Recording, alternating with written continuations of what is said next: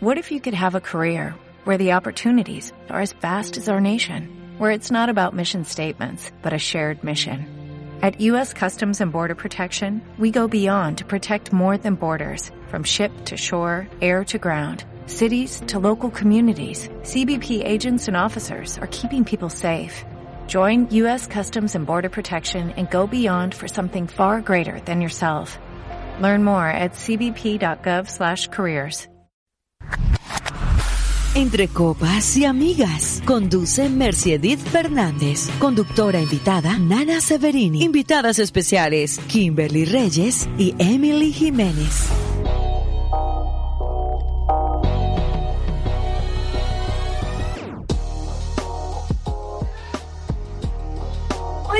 Noches a todos los que se conectan con nuestro episodio número 11. Les doy la bienvenida a Entre Copas y Amigas, el podcast que hace únicos tus viernes con tu bebida favorita y amigas sensacionales. Gracias a todos los que se conectan desde la página web www.enfoquelifestyle.com o por otras plataformas como Spotify o iTunes. Para el día de hoy les tenemos una programación que muy seguramente será inspiradora, pues contaremos con la historia de una sobreviviente. Ya he tenido la oportunidad de entrevistarla y si ustedes quieren saber todo, no pueden perderse ni un minuto de este podcast. Bienvenidos a Entre Copas y Amigas. Bueno, ustedes saben que siempre iniciamos con una frase y esta vez la encargada de traerla es Elizabeth Kubler-Ross, quien nos dice, las personas más hermosas que he conocido son aquellas que han conocido pruebas, luchas, pérdidas y han encontrado la salida de las profundidades. Bueno, esta frase definitivamente todos en algún momento de nuestras vidas debemos enfrentar momentos difíciles. Justo ahora eh, yo personalmente estoy enfrentando uno y yo les he dicho en el podcast pasado, no debemos menospreciar nuestras dificultades ni sentimientos, ni compararlos con los sentimientos de los demás. Sin embargo, es importante afrontarlos con mucha fuerza, por supuesto siendo positivos, claramente sacando el mejor aprendizaje de cada una de nuestras vivencias y en esos momentos más complicados podemos aprender a ser empáticos, a ver las, las cosas obviamente con otros ojos. Ahí les dejo este mensaje que sé que les llegará al corazón. Quiero presentarles, por supuesto, como todos los viernes, a una de las personas que nos acompaña y es mi co-conductora que además me está acompañando en Café Enfoque por Sistema Cardenal, así que nos escuchan todos los miércoles.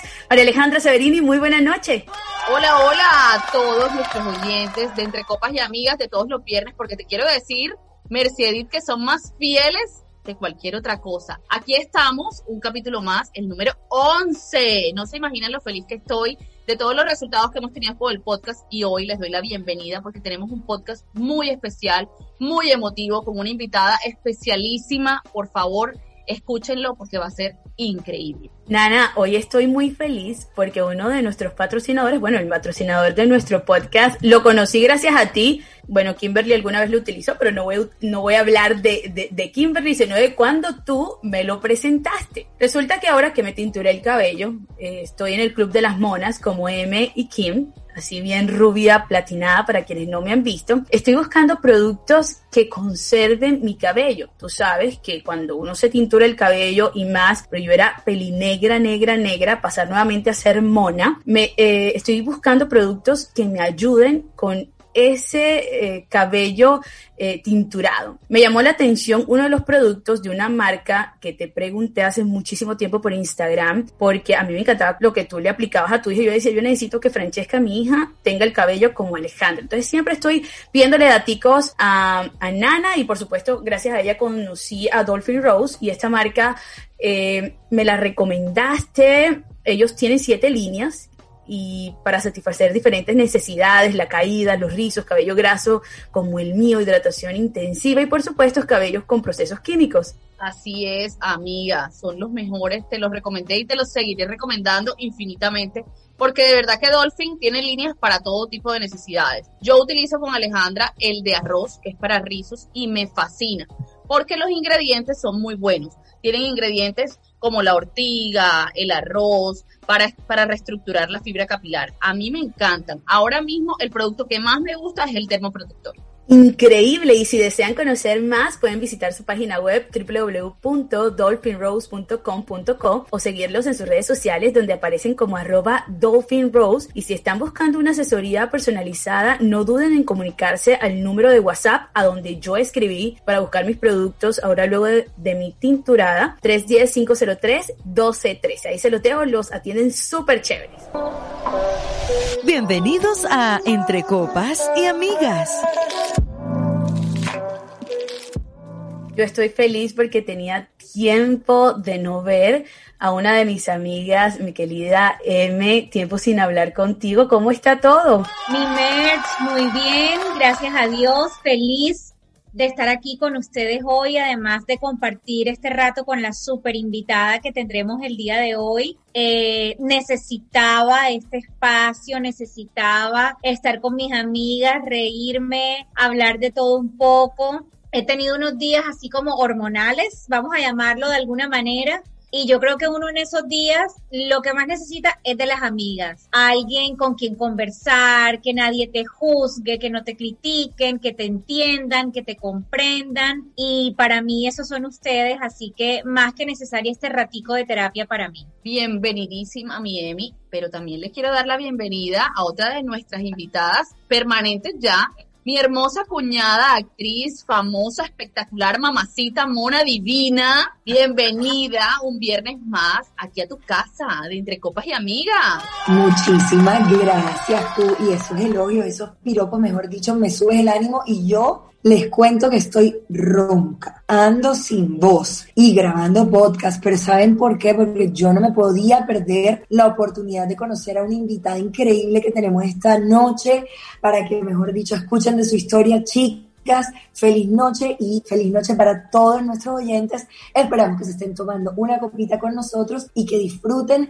de hablar de este testimonio tan increíble que tenemos en el día de hoy. Como les estaba contando al inicio, vamos a estar conversando con una invitada especial. Ella estudió comunicación social y periodismo. Ella nació en Barranquilla, pero actualmente vive en Bogotá. Y en la noche de hoy nos estará contando un poco acerca de su experiencia con una complicada enfermedad, pues tuvo un tipo de cáncer llamado linfoma no Hodgkin primario, el cual fue detectado debido a un tumor que estaba en su pecho. Pero que sea ella quien nos explique más todo esto. María Alejandra Rat, muy buena noche, bienvenida entre Copas y Amigas. Hola, ¿cómo estás? Encantada de estar acá, feliz de conocer nuevas amigas.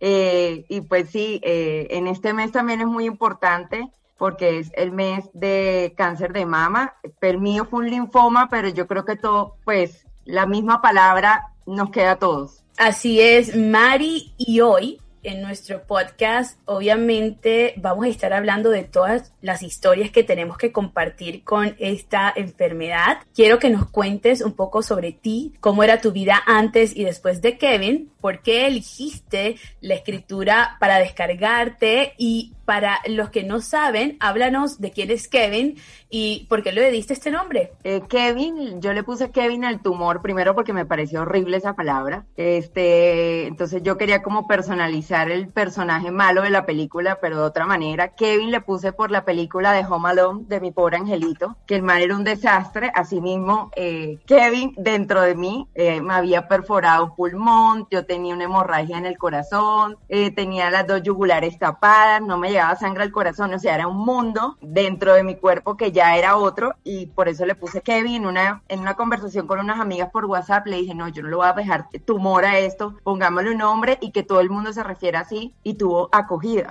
La gente, hey Kevin, ¿dónde está Kevin? Kevin se llamaba mi ex, no sé qué, los Kevin son tóxicos, entonces, y se quedó Kevin. ¿Cómo era tu vida antes de Kevin? Eh, la verdad era como muy plana, pues trabajaba, yo llegué, pues en realidad les cuento, yo llegué a Bogotá porque me iba a casar, eh, no me casé, entonces me tocó empezar como de cero, yo dejé mi trabajo, todo aquí como para venirme a vivir acá y tenía apartamento y todo montado. Y, y no, pues no se dieron las cosas y coincidencialmente la empresa a la que yo renuncié en Barranquilla por amor me llamó y me dijo, oye, vamos a ascenderte, eh, pero tienes que empezar de cero, eh, tienes que hacer todo desde cero y y entonces pues empecé a, vivir en Bogotá. Eh, duré dos años, un año con TUSA, el otro estableciéndome y medio año me diagnostican. Entonces fue como una llegada a Bogotá bastante turbulenta, pues era normal, mi familia toda en Barranquilla, yo me quedé sola en Bogotá, empecé a, como a involucrarme en esta ciudad que no es fácil, más cuando uno llega de forastero, barranquillero, eh, aparte en una empresa de rola 100%, entonces imagínate, la gente lo queda mirando como esta viene con el carnaval en, la, en el hombro, aparte tenía tusa, no, no, no, tenía despecho, entonces, eh, pero ahí ahí iba reconstruyéndome y un día se me dio, me empezó a dar un dolor en el pecho y yo decía que era la altura porque yo viajaba mucho, que eran los viajes, que era el maletín, que a todo se lo añadí y me fui por urgencias y resultó que me diagnosticaron, pero con otra cosa, me dijeron que era osteocondritis, que, que, es una vaina que se te hincha las arterias de los huesos, entonces bueno, te va a repetir, yo hasta me fui para Cali, para Randié la feria de Cali, allá me sentí mal, yo dije, pues yo aquí no me voy a hospitalizar, yo llego a Bogotá y allá pues que, que, me voy por donde el médico otra vez y así fue. Ya cuando fui la segunda vez me diagnosticaron. ¿Cómo es ese momento, Mari? ¿Cómo es el momento en el que a ti te dan un diagnóstico, estabas sola, tenías alguien contigo, cómo fue el médico al momento de darte tu diagnóstico, porque yo creo que ese momento a ti te tuvo que haber partido la vida en dos. Te cuento y fue como muy gracioso, la verdad. Yo llegué a urgencias y, o sea, afortunadamente le caí bien al portero, no me preguntes, me pasó enseguida, me dijo, pasa enseguida, este, y el médico, yo estaba sola, es más, yo me fui jean, camiseta, tenis, yo dije, pues aquí yo demoro tres horas, lo que te atienda y me voy para mi casa otra vez. Yo entré al el médico y me pone como tú eres triaje naranja, triaje naranja, yo me siento en triaje, o sea, leer que era triaje naranja y es persona que debe ser atendida antes de 30 minutos porque puede fallecer. Y yo dije, pues madre, voy a llamar a mi mamá. Y yo, mami, o sea, llegué y ahora soy triaje naranja. Mi mamá, no, cálmate. Tú sabes que los médicos pueden ser alarmistas, no sé qué. Y yo, a mí ya ahí se me quitó todo, se me quitó el dolor, todo, todo se me quitó. Ya, yo me sentía bien, yo dije, ya que llegue me inyecte, entro y la médico me dice como, mira, para descartarte vamos a hacerte una radiografía de tórax, tú todavía sigues teniendo la osteocondritis y yo, ah, bueno, todo bien. Me acuerdo tanto, yo estaba en el pasillo, en un pasillo y yo veo gente, me hice ya la radiografía, corriendo, pero corriendo. Yo veía gente corre, que corre y yo dije, con el celular en la mano hablando con mi mamá, no joda el que si yo después de mí se va a morir. Yo dije eso, porque claro, era del consultorio donde yo había salido y yo veía tanta gente corriendo y a los dos segundos de yo haber dicho esas palabras, enseguida me llamaron a mí. Y ya yo dije, pues algo no está bien, tengo que ser yo. Y ya cuando me senté, el médico me dijo, era una doctora, me dijo, mira, eh, no te vayas a asustar, pero te voy a decir. Te voy a mostrar una radiografía de tórax como se debe ver y después tú vas a compararla con la tuya. Y yo, ah, bueno, me muestra la radiografía, entonces me explica, no, mira, el tórax se tiene que ver como el corazón con un manguito, no sé qué. Y la otra, la, mía, era una mancha gigante en el pecho, gigante. Y yo me la quedé mirando y le dijo, y entonces no me puedo ir. Y la vieja me dice, no, te toca quedarte a dormir aquí. Yo no, ¿cómo? Yo no traje ropa, ¿cómo así? Mi mamá, yo no tengo nadie en Bogotá. Y ella me dijo, no, te toca quedarte aquí a dormir, eh, ya te vamos a buscar cama. Pero ahí todavía no me decían nada. Para ti poderte diagnosticar con cáncer te tienen que hacer una biopsia. A mí no me la podían hacer porque pues era tarde, no había oncólogo ni nada, pero una, empezaron a llegar muchos médicos residentes a preguntar qué síntomas has tenido. Pues yo dije, no, eh, hinchazón en los ojos, dolor en el pecho, no puedo tragar, todo pues lo que me estaba pasando. Y una doctora se me acercó a la una y media de la madrugada y me dijo, yo te voy a decir algo, sin diagnóstico. Esto es al ojo, ve pensando en que tienes cáncer. Y ya ahí yo le dije, cáncer, me dijo, sí, cáncer, eso se puede llamar un linfoma. Linfoma. Y lo que le pregunté fue, como si fuera ayer, le dije, ¿cuántas quimioterapias voy a necesitar? Y ella me dijo, muchas. Entonces, no te puedo dar de alta, eh, mañana te vamos a hacer una biopsia de urgencia, eso está muy grande, eh, tiene que ser el resultado de la radiografía de contraste, y ahí empezó todo yo llamé a mi mamá y le dije, estoy hablando de cáncer, eh, están hablando de cáncer, mi mamá no, mi mamá es sobreviviente de cáncer, me dice, a ti no te pueden decir nada sin diagnóstico o sin la biopsia, y yo, pues ya aquí me lo están diciendo, entonces consíguete un tiquete y vuela mañana. ya, yo no lloré, nada, yo quedé, fue como deme la solución, o sea, necesito que me digan, entonces me dijo, no, mira, mañana te toca biopsia, eh, aquí no te puedes quedar porque eres inmunosuprimida, o sea, tú puedes coger cualquier bacteria, eh, pero todo te lo vamos a hacer aquí, o sea, como para salir con el diagnóstico de cáncer yo estuve muy tranquila, o sea, cabeza fría, hablé, fue, hábleme de la solución, ya sé que tengo una enfermedad y no la puedo cambiar. Se me partió la vida, yo dije, es momento de vivir de otra manera, pero yo lo miré por el lado positivo, dije, de esto debe salir algo, o sea, voy a tocar fondo, pero esto debe salir algo. Y creo que así lo vieron mi, lo vio mi familia y lo vieron mis amigos. Bueno, Mari, pues lo que nos has contado hasta el momento está empezando y wow, o sea, definitivamente desde ya me quito el sombrero ante ti, eres una guerrera impresionante.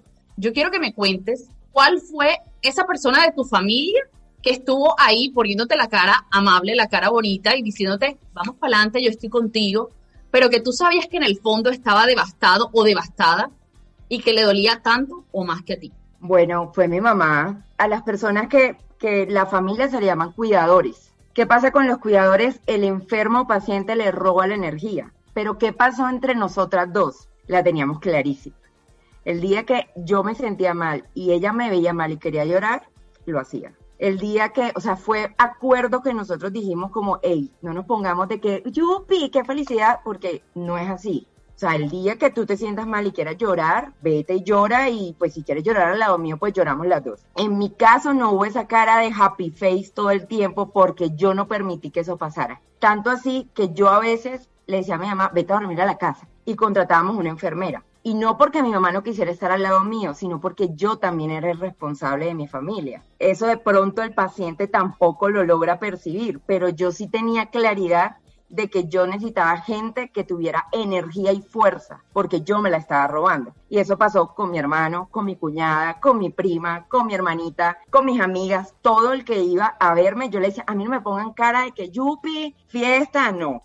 Ey, dime, ¿te ves vuelta a mierda? Sí, me veo vuelta a mierda y me echo un polvo, mija, y nos ponemos mascarillas y ellos se tiran en la cama. O sea, no me disfracen la realidad porque yo me doy cuenta. Entonces, como que todo fue así. Lo chévere, nosotros que teníamos trabajadoras sociales que veían a mi mamá y le decían, ay, no, señora Alexandra, se ve tétrica. Vaya y hágase un masaje. Entonces, comprábamos el bono de masaje y mandábamos a mi mamá todo un día en un spa y yo acá con una enfermera o con mi hermano o con mi hermano. O, sea, era un manejo de todo el mundo saber de que esto se, se maneja con, como aterrizado. O sea, esto es una enfermedad donde la gente tiene que estar aterrizada.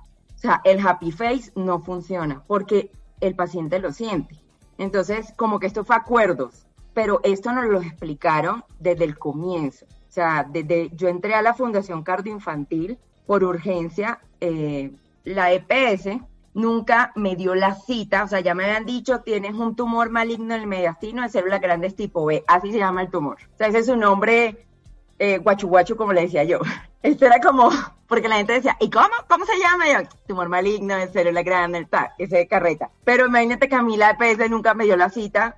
No, mi mamá, no, la pela tiene cáncer, ajá, necesito que la atiendan, eso vaya, piden del médico, llamen al, al presidente del EPS, llaman no sé quién cita, la amiga, el cuñado, en fin la palanca. Y mi empresa me consiguió una cita con el doctor Guerra, X, o sea, para mí era X, yo me sentía mal, estaba súper hinchado, o sea, yo era un globo así, o sea, gigante más, la foto está, o sea, era otro ser humano, pero la gente decía como, no, eso es porque, porque el cáncer, porque, porque sí, porque no, pero nadie nos decía, en verdad, grave. Y nosotros fuimos para que nos revisaran los papeles y el man empezó a revisar y dijo, sí, efectivamente tienes un linfoma, ta, ta, ta, pero hazme el favor, quítate la blusa. Eso sí, a mí me tocó quitarme la blusa en todas las clínicas, hospitales, o sea, a mí todo el mundo me conoció sin blusa y sin brasier. O sea, todo el mundo. Entonces yo, ay, pero doctor, sí, sí, mijita, quítesela y yo. Y, y el doctor siempre tiene tres estudiantes más y todos eran manes. Entonces yo, y el tipo me dice, y nunca se me olvida, le dice a mi mamá como, oye, Alexandra, necesito que cruces mi mamá, ¿cruza dónde? Sea, mamá costeña, ¿dónde, doctor? Y este man era lejano, entonces ellos dos gritaban. Entonces el man, no, que cruzas aquí al frente, mija, que esta no va a alcanzar a llegar a ningún lado. Y mi mamá, claro, mi mamá le dicen eso, yo mal, y yo, doctor, explique. Lo único que te puedo decir es que cruces ya, porque tú no vas a llegar a ninguna EPS, ni a ninguna clínica, ni a ningún lado. O sea, yo estaba en el consultorio del doctor y la agencia de cardio infantil quedaba al frente. El tipo me hizo una carta y crucé urgencias cuando mil personas y me acuerdo tanto que la, ella empezó a tomarme como la saturación que la respiración y yo veo 33. La saturación tiene que estar en 90, 33. Mi mamá me cuenta que yo lo único que dije fue, oye, tengo hambre, allá afuera hay un tostado. Y un amigo que trabaja en la Fundación Carta Infantil me dijo, hey, yo te vi antes de entrar a UCI comiéndote un sándwich con un café. Y yo, yo no me acuerdo. Yo le dije, mijo, porque yo no iba a morir de hambre, o sea, si iba a morir no era de hambre. Y el man, pues ya cuando me vi fue en como mil personas quitándome ropa, no sé qué, ta, ta, ta, y ahí empezó la historia. Ahí fue donde ya me, me hicieron una quimioterapia de urgencia, entonces yo tenía el pelo largo, era mona, no sé qué, y todo el mundo me llegaba y me decía, ay, te va a tocar cortarte el pelo, ay, pues la gente, yo, yo decía, eso sería el mínimo problema que uno tiene con una enfermedad, pues, o sea, y ya, ya ahí empezó la historia, o sea, y dentro de la, dentro de la Fundación Cardio Infantil no hacía parte de la red de la EPS donde yo estaba. Entonces te meten terror de que te van a poner a pagar a ti todo, de que ya no te, no te van, te toca salirte de la clínica, que te toca irte para tu casa. Y lo mío era riesgo de muerte. Entonces todos los médicos lo que hicieron fue hacer una historia clínica, mejor dicho, que estaba más del otro lado que de este, y, uno se encuentra como ángeles, amigos, o sea, una cosa loca, y se movilizó tanta gente a denunciar la EPS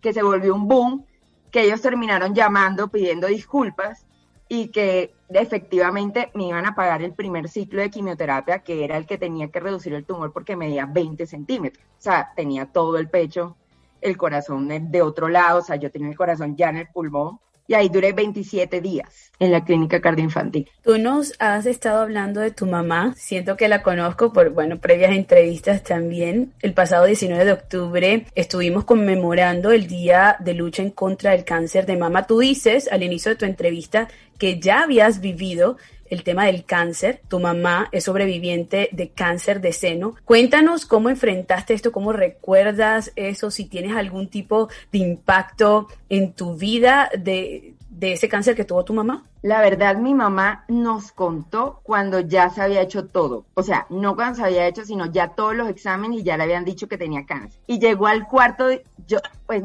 como si fuera ayer, llega mi nana, nosotros tuvimos una, nosotros tenemos una nana, que fue la que nos crió y dice, tu mamá se cayó y se pegó en el seno. Y yo, se cayó.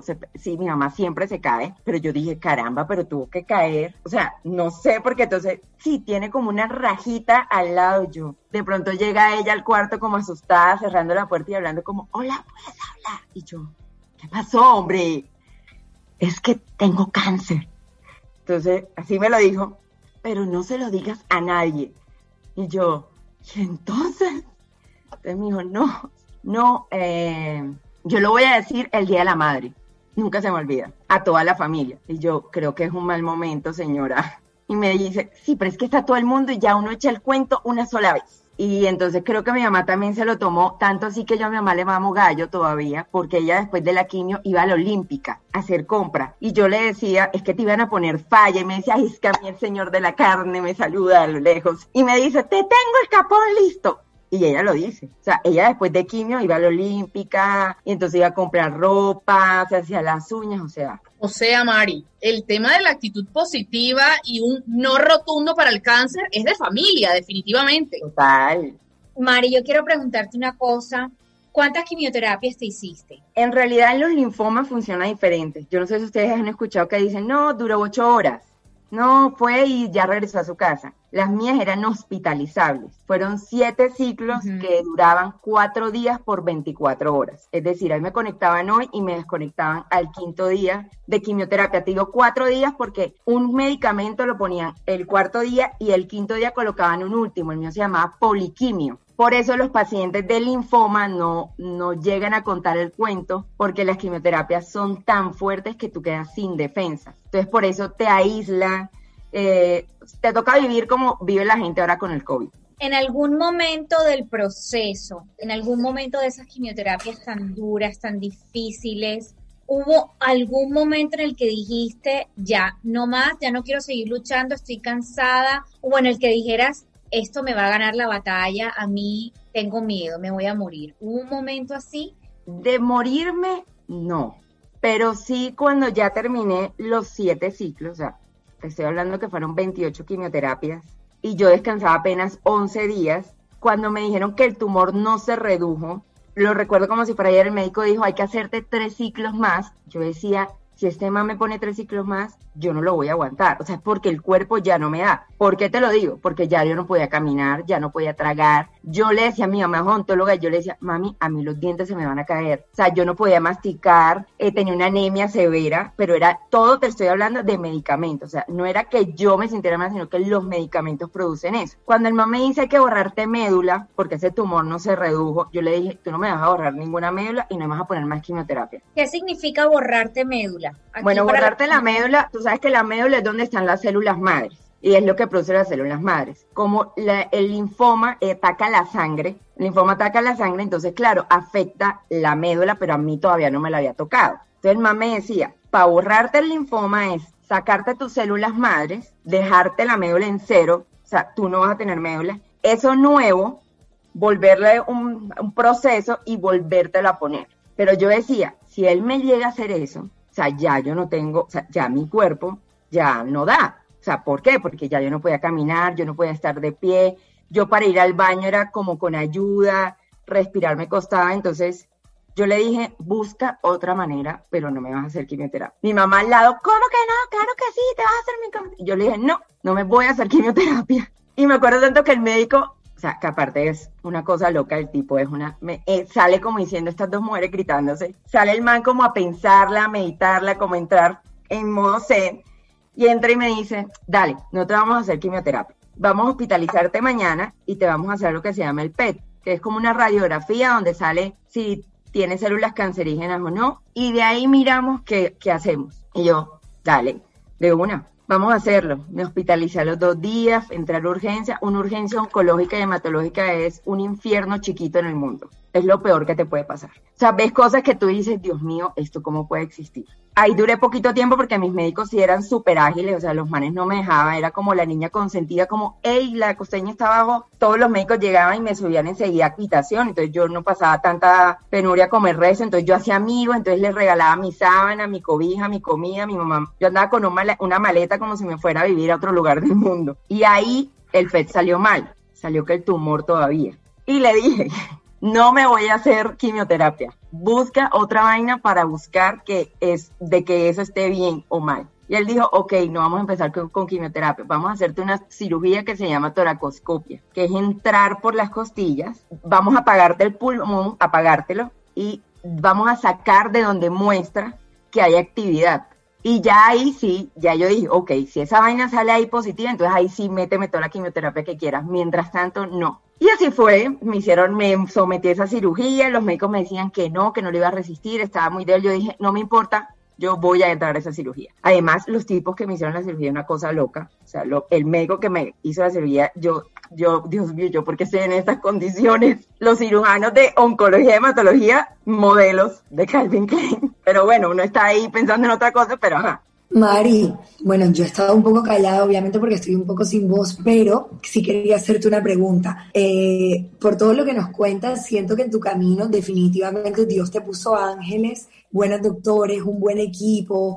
De alguna manera eh, te consintió mucho con la gente que estaba a tu alrededor. Em, sientes, y de hecho me imagino, pero me gustaría que de pronto me contaras algún caso cercano o nos contaras a todos de pacientes que de pronto tú sentías que no tenían un poco eh, esa conexión con los médicos, con el equipo, las posibilidades de de pronto poderse hacer todos los exámenes, las cosas, las condiciones familiares, todo esto, que, que tú dijeras, Dios mío, o sea, la situación en realidad no es justa para todas las personas. No sé si de pronto tuviste algún caso en común, un, un paciente con el que te conectaras o algo.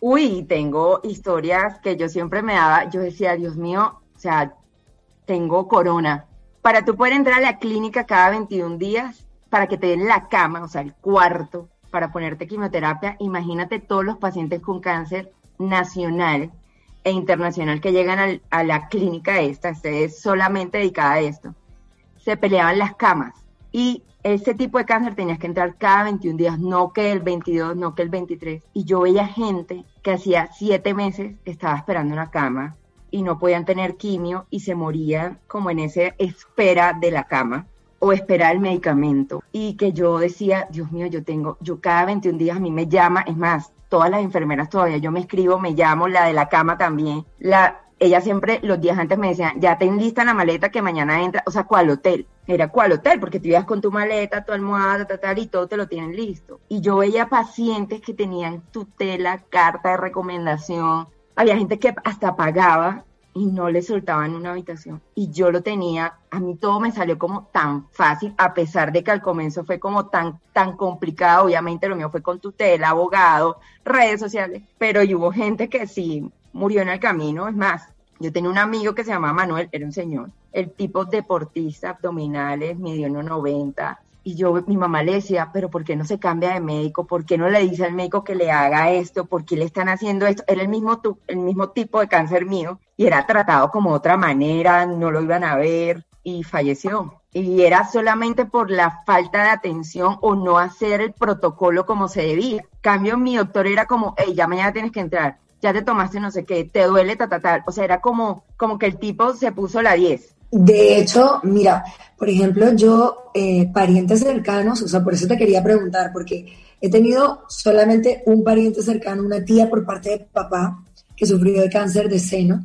eh, es sobreviviente al igual que tú, y digamos que ella también no fue un proceso como complicado, fue algo como que lo descubrieron a tiempo, pudieron darle manejo y, pues gracias a Dios eh, hoy en día sobreviviente y cuenta la historia súper lindo. Pero, por ejemplo, también tengo el caso de una amiga muy cercana que sus dos padres fallecieron de cáncer. Y, creo que eh, e, e, ese tema es realmente lo que a uno como ser humano, o sea, aquí en la Tierra uno dice, mira, los que saben de esta enfermedad son los médicos y si no te dicen tienes que hacer esto, esto, esto, o por el contrario, te asesoran de mala manera, pues te mueres o no te atiendes o no te, te, quedan, te quedas esperando toda la vida eh, que hagan el procedimiento como es debido.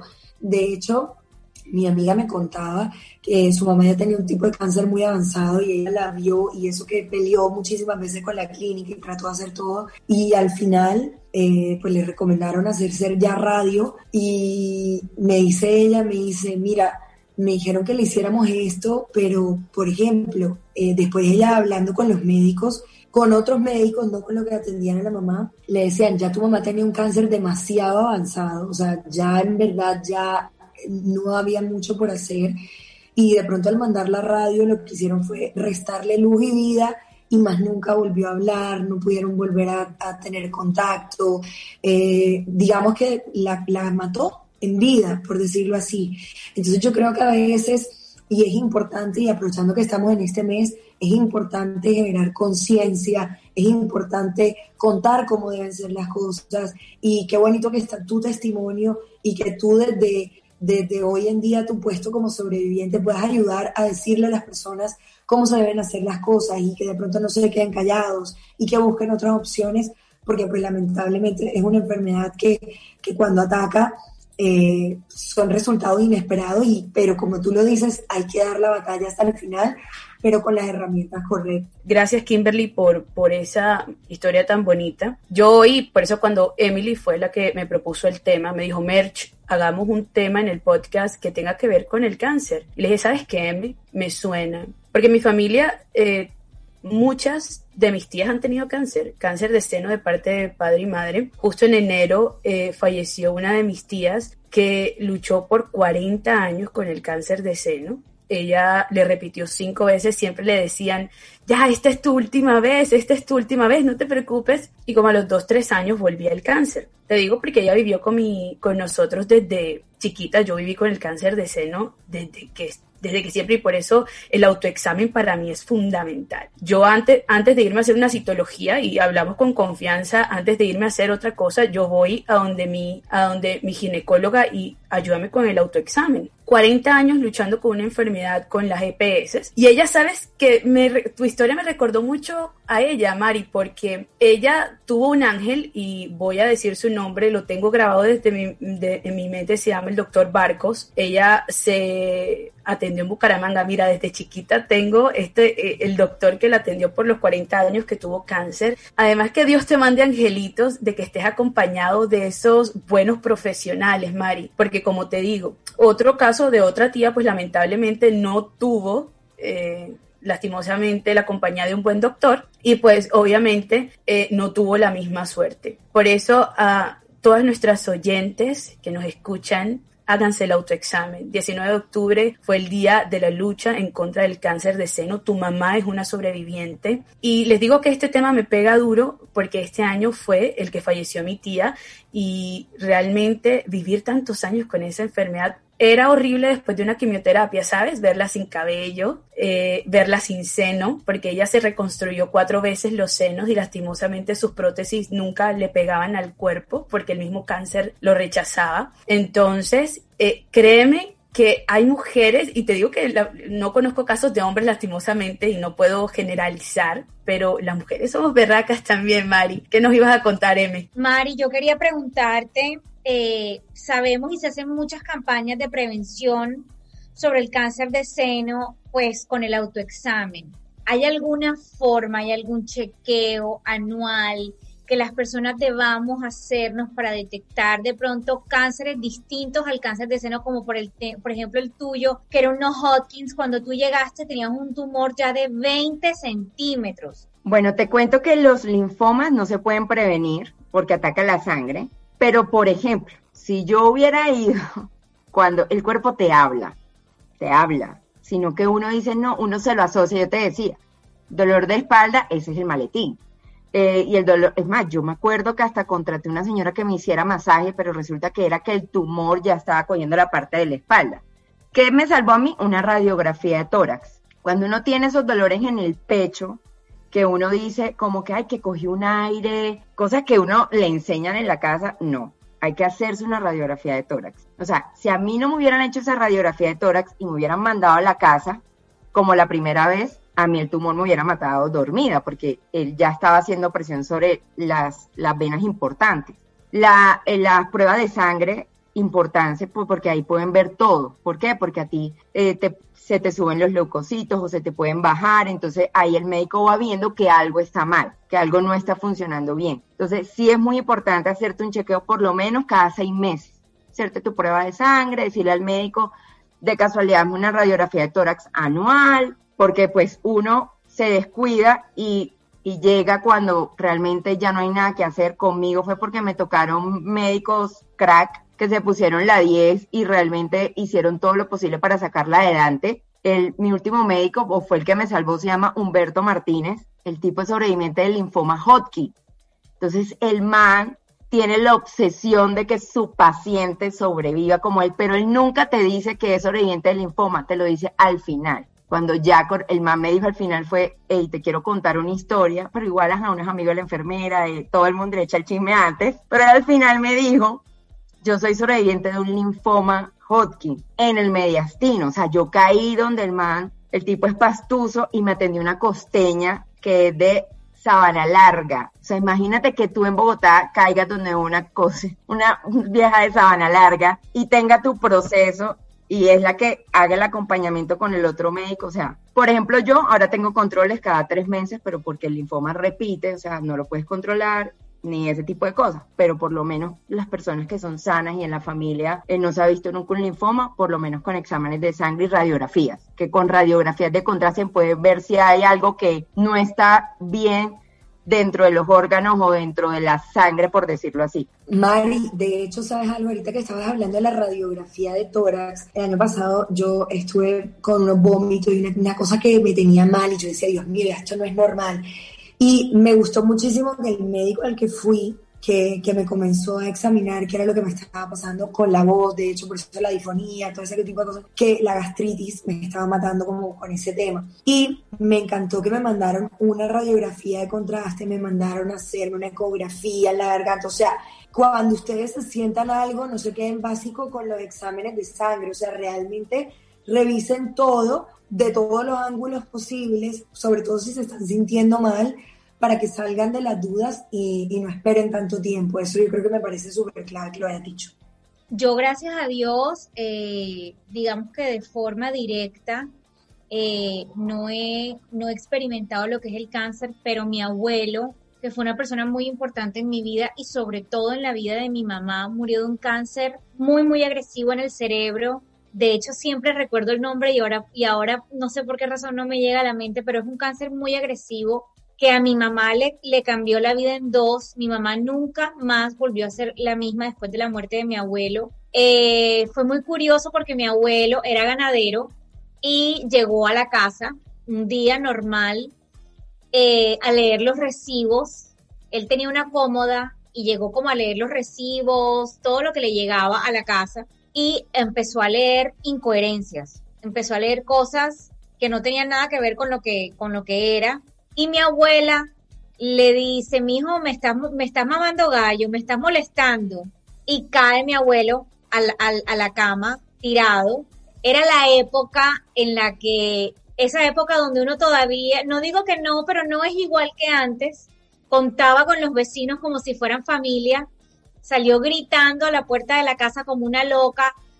Eh, Helmut, Helmut se, se, cayó, Helmut se cayó, enseguida llegó alguien a ayudarla y cogieron a mi abuelo, lo montaron a un carro y se lo llevaron para la clínica. Eh, yo estaba muy pequeñita, yo todavía vivía en otro país en esa época, de hecho nosotros nos vinimos, mi mamá suspendió su vida cuando mi abuelo le dio cáncer. Mi mamá estaba en el último semestre, en el último semestre de su carrera de odontología. No tengo claro cuánto tiempo mi abuelo estuvo vivo después de que le descubrieron un cáncer, porque de verdad es el cáncer más agresivo que hay en el cerebro. O sea, es algo de verdad súper, súper fuerte. Bueno, yo hablando un poquito de, de todo el tema del cáncer en la familia, bien, ha habido cáncer en mi familia, sí, pienso que esta es la vez en la que más cercano he sentido, eh, en este momento estamos en la familia pasando por un cáncer, una tía tiene un cáncer en el colon y está en este momento, se lo descubrieron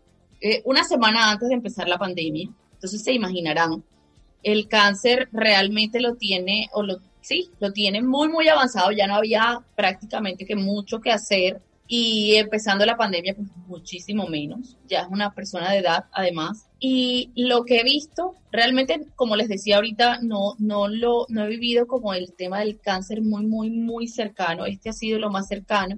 Y ver a la familia, porque además, eh, como todos nuestros oyentes saben, yo estuve viviendo en Pibijay. Mari Pibijay es un pueblo del Magdalena, del cual somos mi familia. Ah, bueno, Mari sabe, dice que ya sabe. Eh, estuve viviendo, yo soy de allá y voy frecuentemente, pero ahora con la pandemia estuve viviendo allá siete meses. Mi, mi tía es de allá y vive allá. Y como que esto me dio la oportunidad de vivir de cerca este proceso. A mi tía no le pudieron hacer ni quimio ni nada. Llegó un punto en el que la iban a operar y ella decidió que no. Ella dijo que no, que no quería que la operaran, que quería seguir el curso de la enfermedad como pudiera ser y seguir. Y la verdad que ha sido fuerte ver cómo, cómo lleva la familia el proceso, los hijos de ella, son, son mis tíos, y, y verlos cómo lo han manejado, ver que un día llegan contentos porque ella amaneció muy bien, pero al siguiente día llegan muy tristes porque pasó una muy mala noche, que de repente llegan un día y dicen, hoy amaneció súper bien, y en la tarde dicen, está muy mal, no ha podido comer, no puede ir al baño, no quiere hablar.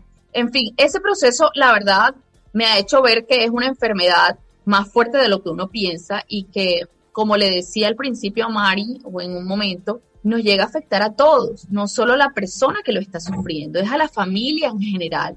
Eh, bueno, yo no les terminé la historia de que no me voy a hacer quimio, no, pues yo me rehusé, me hicieron cirugía y yo salí. Eh, ya yo dije, ok, si ya esa vaina sale mal esa cirugía, me someto a la quimio, es más, eh, me someto a la quimio a borrarme médula. En el séptimo piso hay un, un amigo médico, se llama Rafa, y ese amigo médico es el que está encargado del trasplante de médula. Para tú poder estar en ese piso tienes que tener ropa, una ropa especial. Yo lo llamé al celular, me acuerdo como si fuera ayer, como, hola Rafa, hay mi talla. Y el man, ¿cómo así? Yo, la talla de eso, porque yo no voy a parecer un muñeco, un mal envuelto allá durando dos meses, zampada en el séptimo piso. Y el tipo, ¿qué talla eres, Mari? Yo, ese. Y si no me avisas, le mandamos a coger. Y el man era como cargado de la risa. Y dije, claro, pues porque yo voy a estar metida en un cuarto tres meses con esa ropa gigante que se me va a caer. Entonces, no, o sea, como que yo, ya después que el médico habló conmigo, que si eso no salía bien, pues lo que me tenía que hacer.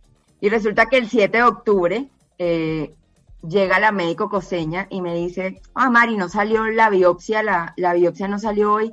ya esperaste lo mucho, espéralo poco. Yo estaba haciendo ejercicios de pulmón, porque como a mí me lo habían colapsado, y yo dije, bueno, pues sí, pues si ya esperé, pues si ya, ya esperé lo mucho, pues espero lo, lo poco. Cuando veo que llega mi doctor, y mi doctor se ponía siempre para dar noticias light del lado izquierdo, para dar noticias importantes del lado derecho. Yo que ese man entra y camina, o sea, ya se iba a poner del lado derecho y yo me tapo la cara y me dice, ya salió la biopsia. Y yo, ya yo dije, bueno, ya conécteme, pues ya prepárenme, eh, pues porque yo no sé si logran ver, yo tengo acá un, como un botón, no sé si logran ver, y ahora, un botón acá, ahí donde me conectaban a mí la quimio. O sea, eso está metido en la yugular. Entonces yo, él se llama Juancho, entonces yo decía, bueno, ya, pues conécteme en Juancho. O sea, eso fue yo todo lo que a yo me imaginé y el man me dice, no me preguntes cómo, pero no tienes cáncer. Y yo, o sea, yo al man me le tiré como cuando tú te le tiras al novio por la cintura y lo abrazas. Yo estaba conectada ahí con un suero y yo me traje el suero, la máquina y todo y me le tiré a pesarle besos al man y el tipo me dijo, yo te hubiera sometido a tres ciclos de quimioterapia a borrarte la médula y tú estabas sana. O sea, yo yo al final fue la que dije, yo no me voy a hacer más nada, miren a ver qué van a hacer ustedes, porque yo ya, yo no voy para eso. Y resulta que mi diagnóstico cambió en ocho días. O sea, yo pasé de tener un tumor, borrar médula, iba a vivir en la clínica cinco meses, o sea, yo iba a salir apenas en febrero de la clínica, o sea, febrero de este año, para hoy tener un año de ser sobreviviente de cáncer y fui un falso positivo en la historia clínica porque ese examen es el top de los top que le hacen a todo el mundo y a mí me salió positivo en cáncer y resulta que me hicieron una, una, una, biopsia y salió quemado el tumor. O sea, cambió en ocho días el diagnóstico. No sé, yo pienso que uno no sobrevive el cáncer sin una ayuda espiritual. O sea, yo, yo creo que, que es imposible, desde, desde mi punto de vista, obviamente, creo que es muy difícil que no tengas una ayuda espiritual alguien a quien pedirle un milagro. Háblanos un poquito de eso, porque es que para mí no es casualidad que en ocho días cambie un diagnóstico.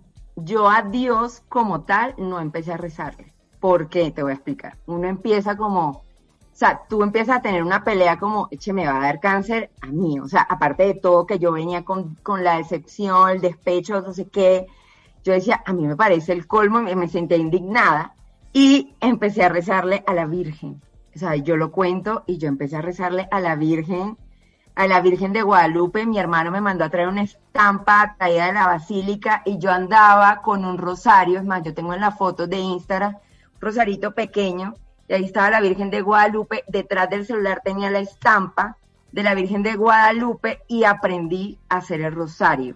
Una, esa semana, esa semana cuando ya me dijeron que me iban a hacer todo lo que te conté, una amiga de mi mamá me dijo, voy a enseñarte a hacer el rosario, María Alejandra. Y yo, ay, no, eso es largo. Y me dijo, vamos a empezar a hacerlo. Y esa semana hice rosario mañana y noche, mañana y noche. O sea, esa semana antes. O sea, ya me habían hecho la teracoscopia, ta, ta, ta. Y yo le debo la vida a la Virgen. O sea, a mí la gente, pues, yo no sé, no peleo con las religiones y todo, pero yo cuando digo en mis redes que yo le debo mi vida y que ella de por sí intervino con Dios y hizo como, bueno, mira, esta no quiere hablar contigo, pero aquí estoy yo y vengo a través de ella. Eh, fue a través de la Virgen y me dan palo que porque la Virgen que no sé qué, a mí no me importa, es más, yo tengo un altar con la Virgen de Guadalupe que me la mandaron y la tengo ahí con una rosa del lado de ella porque realmente yo me encomendé y pues, y sí, y sí, fue, lo mío es un milagro. ¿En qué cambió definitivamente la vida para ti después de ese ya no tienes cáncer? ¿Qué es diferente ahora a partir de ese ya no tienes cáncer? O sea, ¿qué es lo que más, o sea, lo más drástico que cambió? Uy, todo, todo. Eh, uno se preocupa, pues, mm, por la parte física de, de pues, te queda, pues yo, mi caso fue, yo me quedé sin cabello, sin pelo, sin pestañas.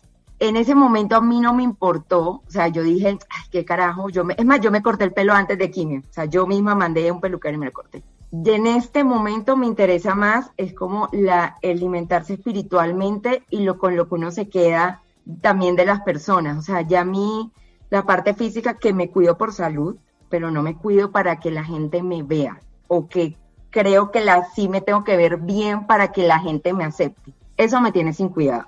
Eh, no me preocupo por el futuro. Si tú me preguntas hoy, oye, ¿qué vas a hacer dentro de un año? No tengo ni idea. Ay, pero entonces ya no planeas. No, vivo el día a la vez. O sea, si yo mañana me dicen, oye, hay una cosa para que estudies, del carajo me meto y eso, pero que tú me preguntes, y bueno, y dentro de tres años, ¿cómo te ves? Me veo siendo María Alejandra. O sea, que la vida ande como tiene que andar. Y ahí quería ir yo con esta pregunta, porque evidentemente tú no eres la misma que comenzó con un diagnóstico ni con Kevin. Esa relación te transformó, te cambió. Y, y yo quisiera saber, hoy en día, eh, que siento que estás más aferrada a vivir tu experiencia día a día, que de hecho yo soy muy partidaria de eso. Yo también soy muy creyente, he dejado de hacer el rosario lamentablemente, pero soy muy creyente y de hecho a ese rosario le debo mi matrimonio porque la Virgencita me lo trajo en una época donde yo estaba sufriendo mucho.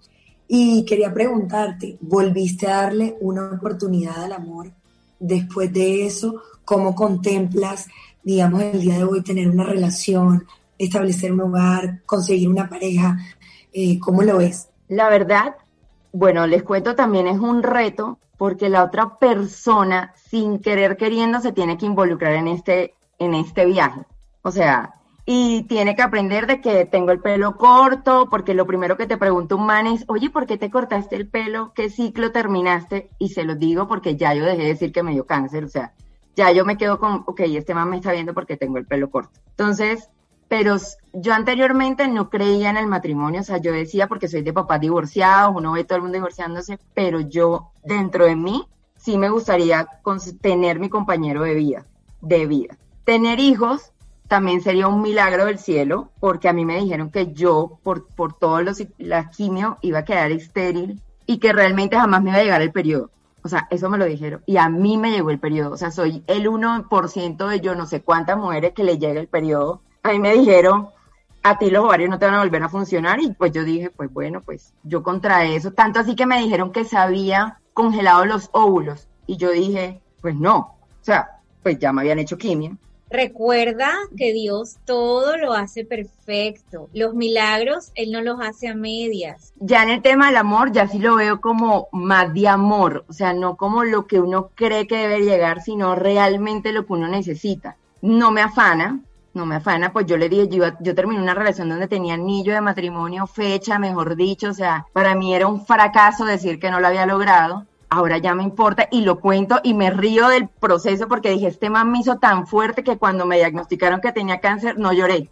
Mari, eh, de pronto no todas las mujeres asumen los cambios físicos como los asumiste tú, pero entiendo y, y reconozco que hay mujeres que cortarse dos centímetros del pelo es un trauma. Entonces, imagínate tú, si, si eso puede llegar a ser un trauma, los cambios físicos que trae consigo la quimioterapia, el cáncer.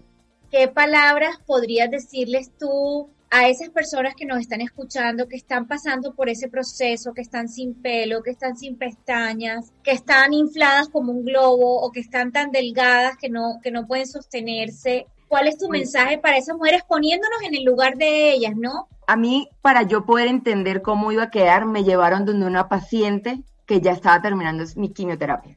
Entonces, el tipo como para que yo aterrizara, porque yo dije, pierde el cabello y ya, pero yo voy a seguir con mi ceja y mi, mamá se ponía, me acuerdo tanto, se pintaba las cejas y se ponía pestañas porque ya sí le quedaron. Entonces, me, yo la vi y me vi, yo dije, voy a quedar así, o sea, ese va a ser mi, pasimo a ver al final. Entonces yo lo que me mentalicé era que entre más, entre más demacrada me viera, era porque la quimioterapia estaba haciendo efecto. O sea, entre yo decía, esto me está doliendo tanto, pero es porque la quimioterapia me va a devolver la salud. O sea, ese fue mi, como mi, o sea, yo decía, entre más vomite, es porque esto está haciendo efecto, o sea, lo está poniendo chiquito.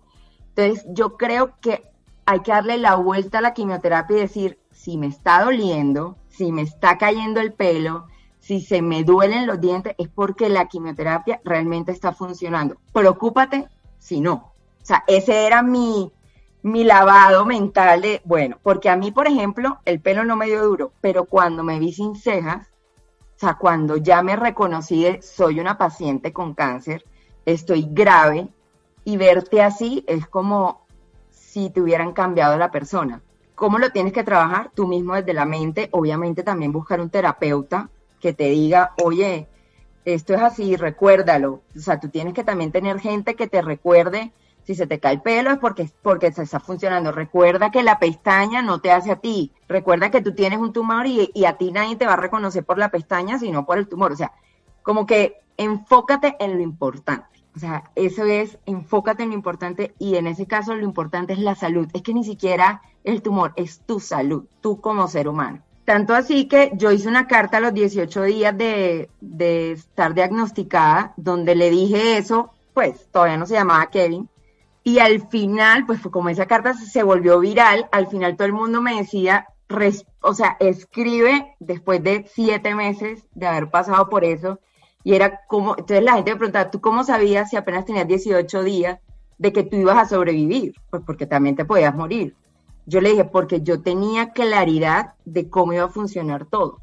O sea, tú tienes que decir al médico, explícame cómo funciona esta vaina, qué me va a entrar, qué me va a dar, qué tratar, y ya tú buscas el plan B. ¿Te va a dar depresión? Un terapeuta. ¿Te va a dar depresión? Ponte a colorear mandala. Eh, eh, va a haber días donde vas a querer pelear con tu mamá porque la tienes 24/7, pon a que viaje tu hermano. O sea, el plan B era detrás del otro. ¿Y sabes qué pasó? Que siento que desde un principio, si bien era un problema grave, lo tú de alguna manera lo volviste diminuto, porque tú dijiste, eso no, eso no se va a llamar tumor ni linfoma, Kevin, ay sí, el, man ese. O sea, lo, lo por debajeaste de entrada. Y yo creo que eso, o sea, yo creo que en tu condición es un problema que, cualquier persona eh, lo asumiría con muchísimo susto, eh, que entraría a la batalla casi que sintiéndose derrotado o derrotada, y tú no entraste a la batalla de esa manera. Y a veces tenemos problemas que pueden ser muchísimo más pequeños y de alguna manera maxificamos absolutamente todo y le damos más importancia de lo que merece. Y creo que eres la prueba viviente que definitivamente hay una combinación, como lo dijo Emi, es una combinación entre el espíritu y la mente. Y cuando esos dos están conectados, están bien alimentados y están bien cimentados, hay resultados como el tuyo. Sin duda. Y me gusta mucho una frase que tú tienes en tu Instagram, que la vi, y hoy te entré pues cuando, cuando vi tus likes y entré y conversamos dos cositas, es que el cáncer no es el fin. Y así como el cáncer no es el fin, imagínense, pues, pues ojalá nos escuchen muchas personas que, que no solo sea cáncer, sino que si el cáncer no es el fin, pues hay muchas otras cosas en la vida que no son el fin y que antes de mirarlo como un problema, busquemos la solución, como hizo María Alejandra, que es un ejemplo grandísimo hoy en día para nuestras vidas, que es una guerrera que nos presenta la vida y que nos da la oportunidad y la dicha y, y, qué rico tenerla aquí que nos cuente su historia de primera mano. Y eso hiciste tú. Tú desde el primer momento le dijiste, tú no eres el fin de mi vida. Y yo te voy a vencer a ti, no me vas a vencer tú a mí. Entonces pienso que eso eso fue clave también, eso fue clave en el proceso y, así fue una de las cosas que te llevó a, a una resolución feliz como, como lo decimos. Exactamente, a mí me escriben muchas personas, me empezaron a seguir porque tienen, el, eh, tienen la enfermedad o tienen algún familiar, entonces siempre me preguntan es, ¿tú cómo hiciste para que la depresión, de, de no echarte de, de, pobrecita a mí, que porque a mí darme rejo? Yo le dije, si es un familiar tuyo, el, lo que tú le digas no va a hacer cambiar a la persona, porque eso no va a pasar. Y si lo estás viviendo tú, trata de gozar el momento porque al final tú vas a ser luz para otra persona. Uno, después de pasar cualquier situación traumática, oscura, sea como le llamen, no solamente el cáncer, al final tú eres luz porque siempre hay alguien observándote, siempre, o sea, así no tengas seguidores, siempre hay alguien que te va a observar y tú vas a ser un ejemplo. Si yo me hubiera puesto, o si yo me pongo en, sí, entonces a mí me van a sacar sangre, y entonces yo, ta, ta, ta, pues a mí me van a sacar a Kevin, me van a sacar a Kevin como la otra semana, y la gente me decía, ¿tú cómo puedes estar trabajando normal, ta, ta, tal, y entrar a reuniones y no sé qué, y hacer exposiciones y presentar un business plan? Y yo le dije, porque mi problema no es la cirugía. O sea, es, es mi graduación. O sea, ya yo le puse, me voy a graduar y quiero un diploma el día que me saquen al man. Explícanos, ¿cómo así que te van a sacar a Kevin? Lo que pasa es que los linfomas no se operan. O sea, como no es un tumor sólido, o sea, no es como el de seno, no es como el del hígado, que tú pum, lo quitas, es como un chicle. Lo que hacen la quimio es desaparecerlo. El mío no se desapareció, pero sí quedó quemado ahí, al, pero queda muy cerca al corazón y muy cerca a la aorta. Entonces el médico me dijo, ¿tú quieres pasar cada tres meses?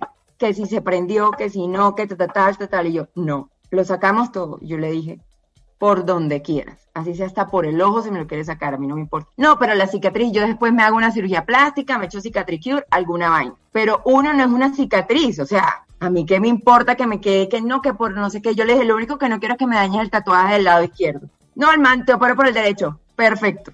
Ya. Pero la gente me pregunta, ¿y tú cómo haces para para trabajar? No sé qué, yo pues trabajando, o sea, eso es, míralo, yo lo miré por el lado bueno, me van a sacar el man, ya es mi graduación, ya digo, ya no lo tengo dentro de mí, me liberé del tóxico y listo. O sea, rompí una relación. Mañana tengo la cita con el cirujano y ya quiero que el man me diga, tiene fecha, listo, vas a salir de eso ya. Pare de contar. Mari, nos has contado una historia tan linda y siento que falta tanta tela por cortar. Definitivamente una de las palabras que me queda es voltear. Eh, voltear la arepa, voltear todo y tú eres eh, eso. Definitivamente nos volveremos a ver porque quedamos cortos y te volvemos a invitar a nuestro podcast porque quiero que nos hables un poquito más de, de, esa fe. Creo que quedamos cortos en hablar sobre tus emociones y en hablar un poquito más de tu proceso, así que nos estaremos escuchando en una próxima edición. Muchísimas gracias por estar con nosotros, mi Mari. Ay, no, gracias a ustedes, la pasé riquísimo, espero volverlas a encontrar por acá o por otro lado. Este, vivo en Bogotá, para las que vienen en Bogotá, muchos besos y gracias, Mercy, por la invitación. Bueno, y le queremos dar las gracias, además de dárselas a Mari, como ya Mercy le dio las gracias. Gracias por estar aquí, Mari. Yo también me quito el sombrero una vez más ante ti. Eres una guerrera, pero de las fuertes, de las más valientes, de las guerreras de oro, de las guerreras que las armaduras le quedan chiquitas. Bravo, bravo. Y estar al lado tuyo es de verdad que un honor, porque lo que nos has contado aquí se nos quedó cortos y nos vamos a ver en un próximo episodio. Y también quiero despedir a mi amada Emi, que hoy la tengo aquí a mi lado, la despido en el podcast, pero me quedo echando chachara con ella. Gracias, gracias por acompañarnos, gracias por tus apuntes, gracias por estar aquí un viernes más eh, de Entre Copas y Amigas. Demasiado feliz, tengo que confesar que ha sido mi podcast favorito hasta el momento, porque de verdad que me siento tan boba por ayer, haber estado llorando tanto ayer. Seguramente mañana lloraré por las mismas estupideces, pero me voy a acordar de María Alejandra me voy a acordar de que, de que de verdad, Dios mío, la actitud que tomemos en la vida ante lo que se nos presente, ante lo que venga con la vida, hace toda la diferencia del mundo. Y a veces tenemos como muchas cucarachitas en la cabeza, o sea, tenemos mucha basurita en la cabeza que no nos permite ver la vida en su esplendor. Dios mío, eres una maestra de vida eh, nos has enseñado mucho hoy a nosotras y de verdad que nada, quiero, quiero que estemos en otro podcast, quiero seguir aprendiendo de ti, seguir escuchándote, seguir llenándonos de tu, de, tu testimonio que, que, de verdad está lleno de luz, porque, porque eso es lo que eres, luz para el mundo. Kim, para mí fue un placer que estuvieras con nosotros nuevamente. Obviamente, así como lo dijo Emily, tú haces parte del podcast. Así que muchísimas gracias. Nos escuchamos en una próxima edición, en el número 12. Muchísimas gracias, mi Mercy, Mari. Gracias a ti de verdad por una noche increíble. No pude hablar mucho, lamentablemente, porque, pero yo estaba acá atrás que me salían letreros y como lo dicen mis compañeras, para aplaudirte, felicitarte y que Dios siga potencializando esa luz que tienes, porque con seguridad tú desde tu experiencia estás cambiando y transformando la vida de muchas personas que no solamente sufren esta enfermedad, sino que a veces nos dejamos llevar por cosas tontas en el camino y esto es uno de los testimonios más bonitos de que, que creo que nos ha dejado estos podcast. Gracias nuevamente por estar aquí y gracias a todos nuestros oyentes. Nos vemos en la próxima. Oigan, como les estaba diciendo, Dolphin me ha parecido súper chévere. Ya tengo mis productos aquí y justo estaba hablando con M y Nana y me estaban contando que M ahora también está enamorada y da fe intacta de un producto. ¿Cuál es el producto, M, que te gustó de Dolphin? Quiero decirte, Mercy, que llevo aproximadamente 20 días usando las ampollas revitalizantes, las azulitas, las he usado hasta con el pelo seco. O sea, no nada más húmedo, sino que con el pelo seco también se, comportan súper bien. Cuando me quiero hacer mi wet look en el pelo, también las utilizo. Huelen delicioso, el efecto es espectacular. Me tocó esconder la caja porque mi mamá se me las quería robar. Entonces me tocó ya ponerlas bajo llave, pero de verdad les digo que son espectaculares. ¿Tú para qué las utilizas, M? Yo las uso luego de que me lavo el pelo, o sea, siempre que me lavo el pelo después, me las aplico y me las dejo. O incluso con el pelo seco, eh, cualquier día que quiero como darle más brillo y más vitalidad al pelo, también las uso. Y algo muy importante, y es que quiero decirles que una, o sea, una ampolla les alcanza perfectamente hasta como para cinco aplicaciones. Depende de la cantidad de pelo que tenga cada quien. Yo tengo bastante y quiero decirles que me alcanzan un solo, una sola cápsula me, alcanza para varias aplicaciones. Yo tengo la cajita completa. Nana, y la personilla que tienes atrás para quienes nos escuchan, la Nana y Emi hoy están grabando con una invitada especial. Gracias a ella es que yo conozco a Dolphin, la hija de Nana. Ale está atrás. Y cuéntame cuál es el producto que tú utilizas con ella. Yo les quiero contar que yo con Alejandra utilizo el kit completo de arroz, utilizo las ampollas que nos acaba de decir Emi, las azules que son una locura, y utilizo el serum reparador. Me encantan. Les quiero decir que lo uso yo, lo uso en Alejandra. Le regalé el kit de Argan a mi mamá y todos los productos son excelentes. De verdad que es una marca muy, muy buena y muy completa porque tiene para todos los gustos y todas las necesidades. Increíble, así que si desean conocer más, pueden visitar a su página web www.dolphinrose.com.co. En nuestra página web de www.enfoquelifestyle.com también van a tener un link que los va a guiar a esa página web pueden ir a nuestra página y de allí irse a la de Dolphin Rose o seguirlos fácilmente en sus redes sociales donde aparecen como arroba Dolphin Rose y si desean tener una asesoría personalizada según sus necesidades, que fue donde yo me comuniqué, pueden escribir al número de WhatsApp 310-503-1213. Dolphin Rose, muchísimas gracias por ser el sponsor de nuestro podcast. Una vez más llegamos al final de Entre Copas y Amigas. Espero como siempre que lo hayan disfrutado y por supuesto de nuestra compañía, a nuestro panel, a nuestra invitada especial que definitivamente es sinónimo de lucha y entrega a ustedes, nuestros queridos oyentes, hombres y mujeres que se conectan con nosotros todas las semanas. Venimos cada 15 días a partir de octubre y noviembre y diciembre para que degusten muchísimo más nuestro podcast. Quiero dedicarle este podcast a una tía, a mi madrina, y quiero recordar su vida y su lucha, quien durante 40 años sufrió de cáncer y se mantuvo firme en esta enfermedad hasta que ella hizo metástasis acabando con su vida durante este 2020. A ti, querida tía, te dedico este podcast y espero que todas las personas que han sufrido de cáncer también se vean identificados con todas nuestras historias que compartimos hoy. Gracias por acompañarnos y tomarse una copa con nosotros. Los espero en nuestra próxima entrega para hacer otro brindis por las experiencias. Quiero agradecer a nuestra producción ejecutiva Demis Pacheco a la producción y edición William de la Rosa, asistente de producción Junior Pacheco, a nuestra invitada especial María Alejandra Rat, a nuestras panelistas Kimberly Reyes y Emily Carr, a la co-conducción de Nana Severini, al proceso creativo y organización del podcast de Natalia Camargo, asistente ejecutiva Adalustres Palacios, logísticas y ventas Mavis Mendoza. Les recuerdo que yo soy Mercedit Fernández y los espero en nuestra próxima emisión de Entre Copas y Amigas. Chao, chao, que sean felices, Dios los bendiga.